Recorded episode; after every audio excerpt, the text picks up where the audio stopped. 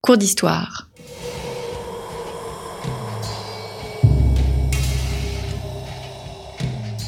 Une émission de la rédaction de Storia Voce.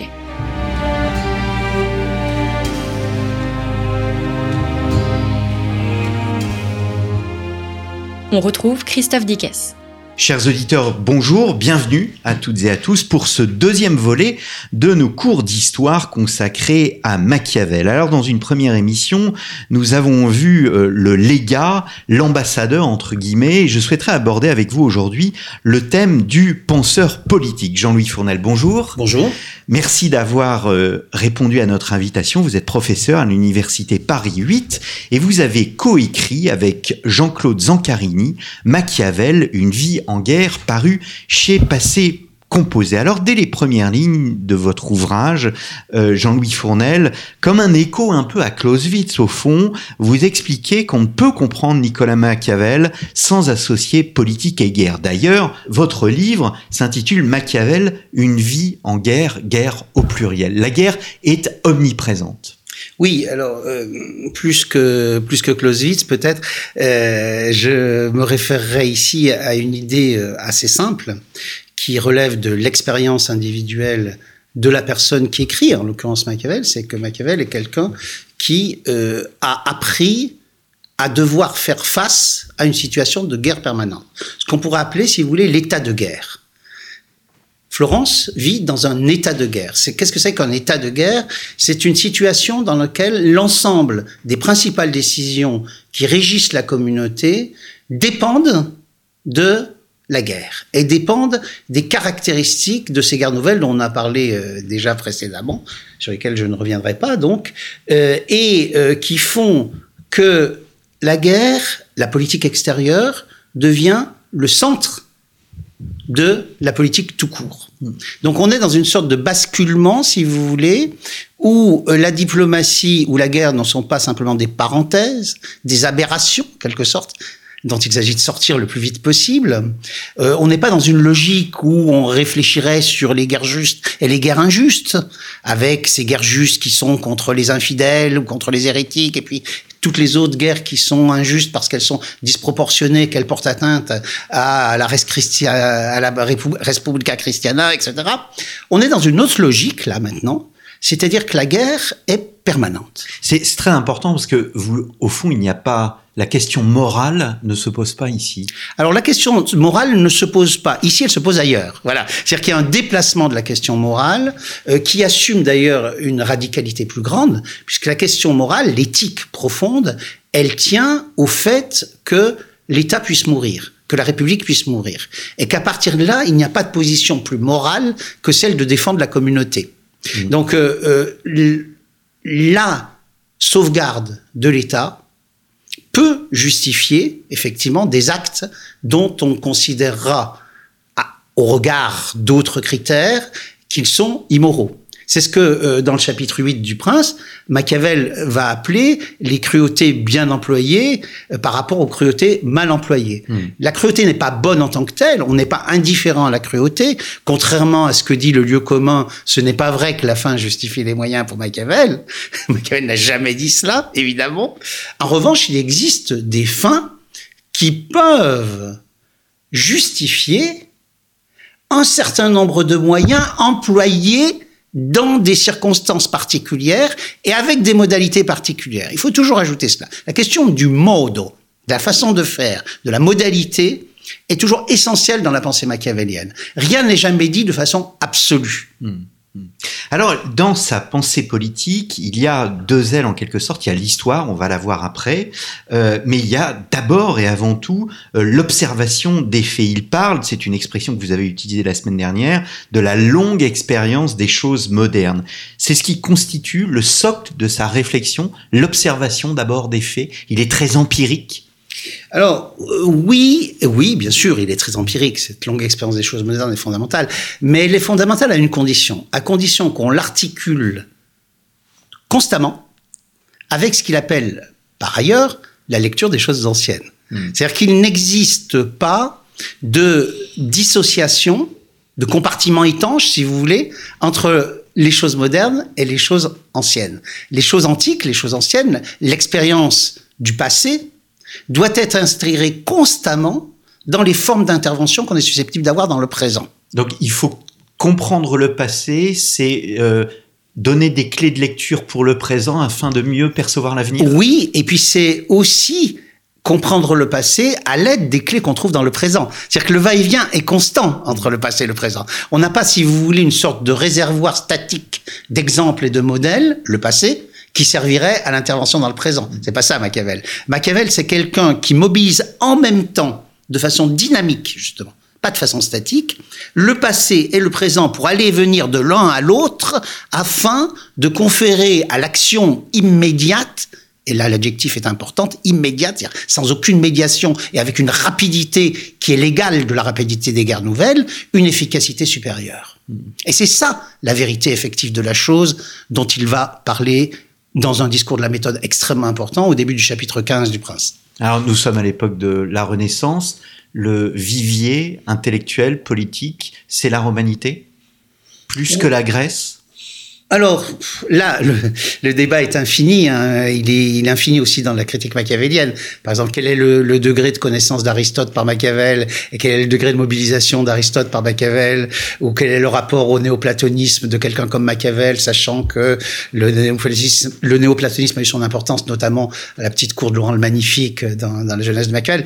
Bon, tout cela existe comme question, mais euh, ce n'est pas une question essentielle pour Machiavel. Machiavel se moque en gros de l'articulation entre Aristote, Platon et Cicéron. Il est nourri de ces lectures-là.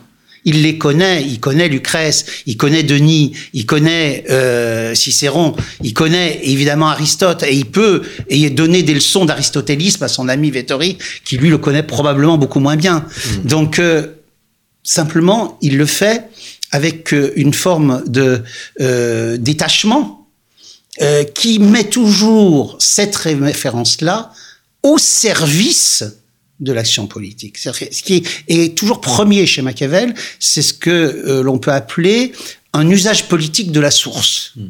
Et l'usage politique de la source fait que la source n'existe pas par une référence à un auteur, à un auctor, à quelqu'un qui aura une position d'autorité. La source se justifie dans la mesure où elle peut contribuer à une explicitation de ce qui est en train de se passer, logique cognitive, mais aussi et surtout à une action. Hmm. Ça, c'est un, c'est un réflexe de pensée nouveau à cette époque? Alors, c'est un réflexe de pensée nouveau. Oui et non. Il y a toujours eu, il y a une grande tradition de la pensée politique pragmatique qui a toujours existé, et certainement, euh, Machiavel n'est pas le premier à dire cela, et même à son époque, il n'est pas le seul à le dire. Hein. L'arbre Machiavel ne doit pas cacher la forêt de tous ces Florentins euh, qui, euh, comme Guicciardini, comme Vettori, euh, comme Gianotti un peu plus tard, essayent de penser les mêmes choses. Donc, on, est face à une nouveau, nouvelle pensée politique qui se constitue dans ce que nous appelons avec Jean-Claude Zancarini le laboratoire florentin, et dans lequel Machiavel est un des acteurs, un des auteurs, euh, parce que fondamentalement, ces personnes-là se posent les mêmes questions, les mêmes questions radicales dont nous avons parlé la semaine dernière. Et euh, à cet égard, Machiavel propose en fait ce que l'on pourrait appeler un nouveau langage politique. C'est-à-dire que euh, Machiavel propose un nouvel ordonnancement des choses. Il traite des mêmes choses différemment. C'est-à-dire que vous êtes en face de quelqu'un qui n'invente pas des questions. Il les traite autrement. Il les traite autrement et du coup, il modifie assez radicalement la hiérarchisation des éléments qui sont en jeu dans ces questions-là. Pour définir l'art des possibles, la politique, ce serait l'art du possible ou des possibles? Alors, c'est là aussi les choses sont oui c'est en partie cela. Mais ce n'est pas seulement cela. Pourquoi? Parce que vous avez chez Machiavel quelque chose qui relève aussi euh, non pas d'une rationalité euh, ratiocinante mais d'un pari. C'est-à-dire que chez Machiavel vous avez aussi une vision que j'appellerais quasiment poétique du kairos hein, c'est-à-dire que de l'occasion Hmm. Hein. D'où cet extraordinaire dernier chapitre euh, du Prince, dans lequel il en vient à dire que la meilleure des occasions se trouve dans la pire des situations. Paradoxe extraordinaire, mais euh, qui rappelle quand même euh, que rien n'est jamais perdu. Et là, on, on est face à quelque chose qui n'a rien de pragmatique ou d'empirique, mmh. qui a à voir une, avec une force, une sorte, pardon, excusez-moi, de tension, de tension morale, de tension affective aussi, qui ne peut être justifiée que par la force de ce que l'on défend. Hmm. Il y a une vraie volonté, de, au fond, de se rendre utile. Ah, sans aucun doute. Sans aucun doute. Et ça a à voir euh, euh, particulièrement, vous savez, quand euh, dans la tradition rhétorique, on dit que l'écriture de l'histoire relève à la fois de, de l'utile et de l'agréable, la question de l'agréable devient secondaire chez hmm. quelqu'un comme Machiavel, et c'est l'utilité qui devient essentielle, qui devient cruciale. Et l'écriture de l'histoire, hein, puisque vous comptez en parler aussi, l'écriture de l'histoire se fait, elle aussi, un instrument de l'analyse politique, parce que histoire, politique et guerre sont intimement mêlés. Quelle est la place des, grands hommes dans la pensée euh, politique de, Machiavel? Dans Le Prince euh, Il décrit un de mémoire euh, qui est César Borgia, qui est Jules II, le, pape. ce sont ces grands personnages dans l'histoire doivent jouer un, rôle et doivent précisément définir cet art du possible dont que nous évoquions tout à l'heure. Alors, euh, la, question des, grands hommes est une question euh, essentielle hein, chez Machiavel. Euh, il, dit lui-même hein, que euh, ce nouveau savoir qu'il essaye de contribuer à constituer, elle naît de la connaissance des actions des grands hommes. Hein. C'est ce qu'il dit dans la lettre de dédicace du prince, juste avant de parler des choses antiques et modernes, des choses anciennes et modernes. Il dit, voilà, tout ce que je sais, je l'ai appris en, regardant les actions des grands hommes. Donc il est clair que ces actions des grands hommes ont un rôle de levier, en quelque sorte. Alors pourquoi euh, ces actions des grands hommes ont-elles un rôle de levier? C'est parce que ces actions des grands hommes constituent des illustrations de la place, justement, de l'occasion et de la capacité de la vertu des hommes, et vertu évidemment dans le sens machiavélien du terme, hein, et pas dans le sens euh, chrétien du terme, euh, la capacité donc de cette vertu à faire face à la fortune. Donc à bousculer la fortune, comme il le dit au chapitre 25, donc en quelque sorte à se réapproprier l'histoire. Toute la question machiavélienne est là. Comment faire en sorte de se réapproprier l'histoire? Et les grands hommes sont ceux non pas qui sont nés grands, hein, d'où la, fascination de Machiavel pour le prince nouveau. Le prince nouveau, c'est celui qui justement ne devait pas être prince a priori, hein, euh, mais qui sont capables de bouleverser l'histoire. Mm-hmm. Hein, d'où le fait qu'on peut avoir des utilisations métaphoriques, si je puis dire, de cette figure du prince nouveau y compris dans des figures collectives, hein, comme l'a fait Antonio Gramsci, euh, en assimilant le prince nouveau et euh, un parti politique, le Parti communiste italien. Il faut opposer ces grands hommes au, au peuple? Non, ah non, surtout pas, surtout pas, puisque euh, une des questions, et d'ailleurs un des, une des tensions, même plus qu'une des questions de la, de la pensée machiavélienne et de l'action machiavélienne, c'est la façon dont se peut constituer ce qu'il souhaite être cette alliance indéfectible entre ces grands hommes et le peuple. C'est bien tout l'enjeu du chapitre 9 qui a suscité des, centaines de pages d'exégèse, c'est celle de l'alliance. Machiavel est quelqu'un qui, qui essaye de penser les alliances. Le prince tout seul ne peut rien faire. Le prince tout seul, ça devient un dictateur, ça devient un tyran. Machiavel n'est pas du côté de la tyrannie, encore une fois. Donc le prince a besoin de penser et de constituer une alliance avec ceux qui ont le plus envie de défendre la communauté politique, et ceux qui ont le plus envie de défendre la communauté politique, parce qu'ils y ont le plus d'intérêt, c'est le peuple. Hmm. Ce ne sont pas les oligarques. Ce ne sont pas les grandi, les grands. Ce ne sont pas les grandes familles. Machiavel, en quelque sorte, même s'il s'entend très bien avec les grandes familles, euh, considère ces grands comme de potentiels ennemis politiques permanents parce qu'ils n'ont pas les mêmes intérêts que le peuple. Alors, vous évoquiez tout à l'heure, euh, ou à l'instant, euh, plutôt ce concept de fortune. Et euh, il y a des, ce que vous appelez des lieux communs de l'éthique classique. Il n'y a pas simplement que la fortune, il y a aussi l'ingratitude et, et, et l'ambition. Il y a voilà une pensée conceptuelle chez Machiavel avec ces, ces, voilà, ces, ces, trois concepts, -hmm. fortune, ingratitude et ambition. Oui, alors c'est, ça tient à deux choses. D'une part, le fait que, contrairement à ce que certains ont pu dire ici et là, euh, Machiavel a une solide formation classique et que donc euh, il sait jouer euh, de ces de ces concepts-là.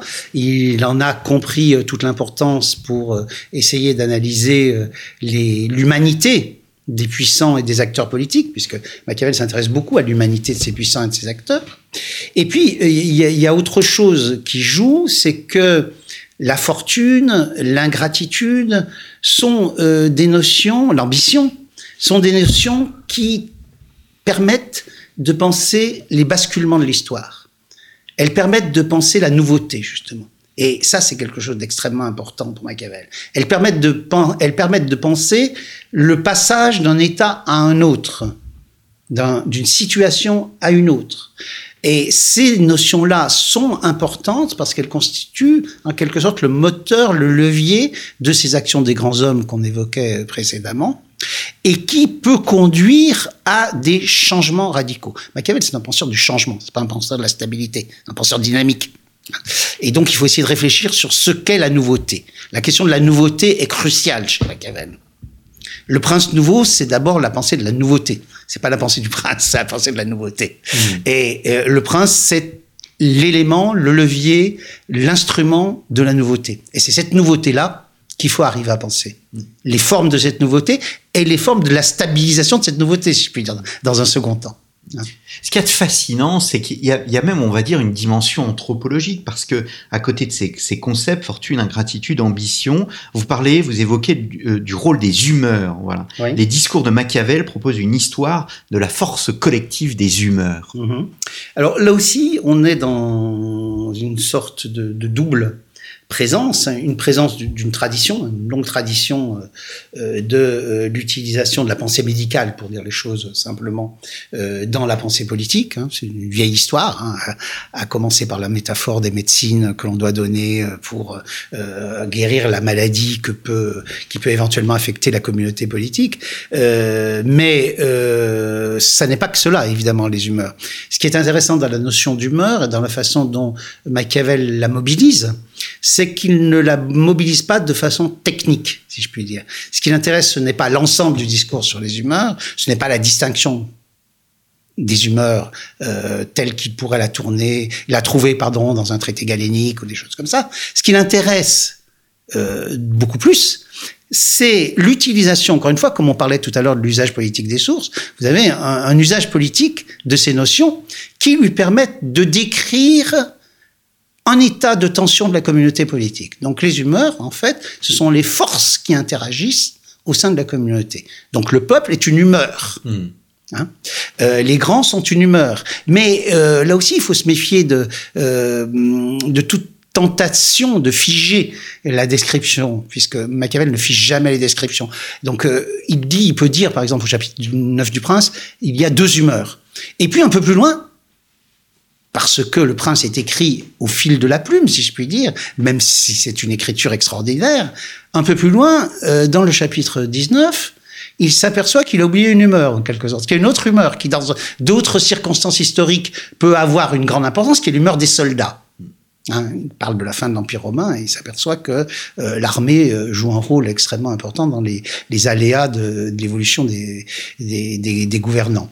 Euh, et là, on, voit bien comment toutes les façons qu'a Machiavel de se saisir de notions qui ne lui appartiennent pas sont en fait radicalement mises au service du propos qui l'intéresse, c'est-à-dire une analyse politique de l'histoire en train de se faire ou de l'histoire qui se fait pour comprendre l'histoire en train de se faire.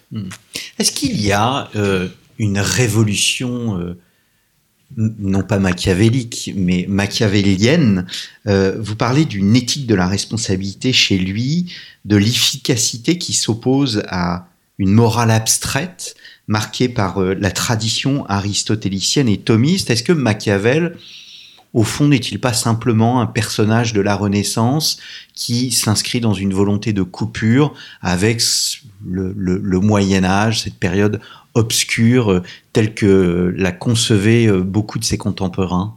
Oui, alors euh, juste une remarque avant, sinon je me préfère être tripé par les aristotéliciens.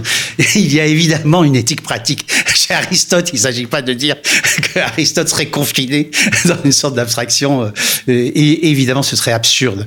Euh, mais pour pour répondre, observation du monde d'ailleurs. Voilà, mm. voilà exactement. Donc, mais au-delà de, de, de, cette boutade et, et pour répondre à votre question, oui, Machiavel est capable de mettre en place une forme de tension qui relève de ce que j'appellerais un pari. Il existe un pari machiavélien euh, qui radicalise la place du présent. C'est dans le présent que tout se joue, et c'est à l'aune de ce présent et des effets de notre action dans ce présent que notre action pourra être jugée. Donc, est-ce que c'est la Renaissance? Oui et non. oui, parce que, évidemment, on sait que euh, dans la Renaissance, un, des moments cruciaux, c'est la disons, le fait de replacer l'homme au centre du jeu, si je puis dire. Euh, mais non aussi dans la mesure où euh, pour reprendre une citation extraordinaire de Machiavel à la fin de l'art de la guerre, où il parle encore une fois des péchés des princes, de leur incapacité militaire, et il souligne que, bon, on pourra peut-être remédier à cela, parce qu'il est optimiste, fondamentalement, Machiavel. pas pessimiste, contrairement à ce que certains disent. Euh, il est optimiste, il pense qu'on va peut-être pouvoir remédier à cela, c'est pas impossible, euh, notamment en Italie, puisque, nous dit-il, ce pays est particulièrement fait pour ressusciter les choses mortes. extraordinaire, hein, ce, terme euh, euh, de resuscita, ressusciter, terme profondément spirituel, les choses mortes. Alors là, on n'est plus entre les choses anciennes et les choses modernes, on est entre les choses mortes et les choses vivantes. Hmm. Et il ajoute, comme cela a été prouvé dans la poésie et les arts et les lettres. Donc, qu'est-ce qu'il dit quand il dit ça, Il dit à la fois je suis conscient qu'il y a eu un renouveau des arts et des lettres. Mais je suis aussi conscient que ce renouveau s'est arrêté là où il aurait pu continuer, qu'il y a une lacune, que cette lacune concerne la politique et l'histoire, concerne la pensée de la politique et l'histoire, et de l'histoire donc la pensée de la guerre, et que moi là je vais apporter quelque chose de nouveau avec ce nouveau savoir. Donc euh, euh oui, pourquoi pas, on pourrait dire que Machiavel est du côté de la Renaissance, mais il est, il est du côté d'une renaissance qui se pense elle-même comme lacunaire mmh. et d'une renaissance qui se pense elle-même comme à compléter. Et cette capacité à risuscitare les causes mortes dont il parle à la fin de l'art de la guerre doit encore se déployer dans des domaines dans lesquels elle n'a pas eu d'effectivité jusqu'à présent. Mm, ce qui en fait un, homme d'action, en fond. Exact. Mm.